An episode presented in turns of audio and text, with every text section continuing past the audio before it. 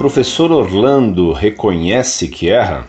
Carta enviada em 22 de novembro de 2005 por um consulente do Rio de Janeiro, religião católica, escolaridade segundo grau concluído, profissão administrador de imóveis. Prezado irmão Orlando, a paz de Jesus e o amor de Maria. Sempre leio o seu site e admiro suas respostas. Parabéns por tanto zelo pela única Igreja de Cristo. Que a Virgem Maria o conserve assim. Pude também observar nas centenas de suas cartas já respondidas que jamais o senhor reconheceu um erro.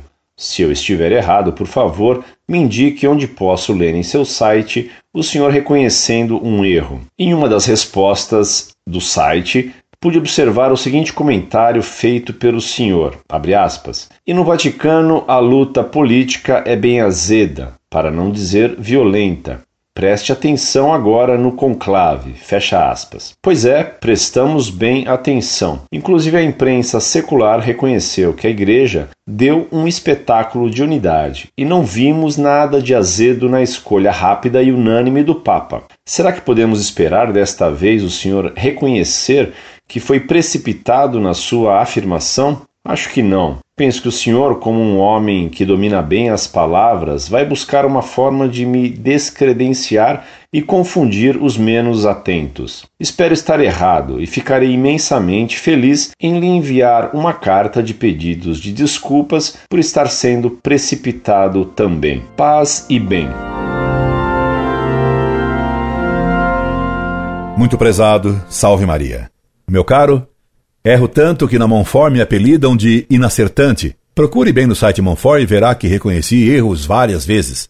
Ainda na semana passada, tive que reconhecer que errei uma previsão. Pensava que o Papa iria liberar a missa de sempre ou anular as excomunhões de Monsenhor Lefebvre e de Dom Maia, no sábado, véspera do centenário de Dom Lefebvre. Infelizmente, errei redondamente.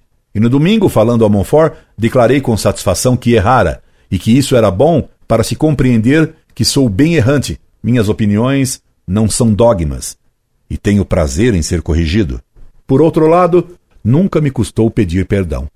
E se errei, dando-lhe pelo menos a impressão orgulhosa de que nunca peço perdão, peço-lhe já perdão por essa má impressão. Quanto à crise no conclave, ela não chegou ao cisma, mas todas as notícias falam de desavença.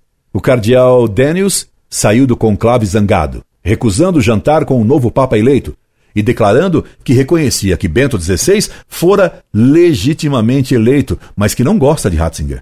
E basta acompanhar o noticiário do Vaticano e da situação da Igreja para se constatar o temor contínuo de cisma que ronda o reinado do Papa Bento XVI, violentamente atacado por muitos modernistas.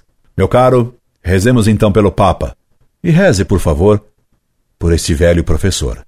Incorde Jesus Semper, Orlando Fedeli.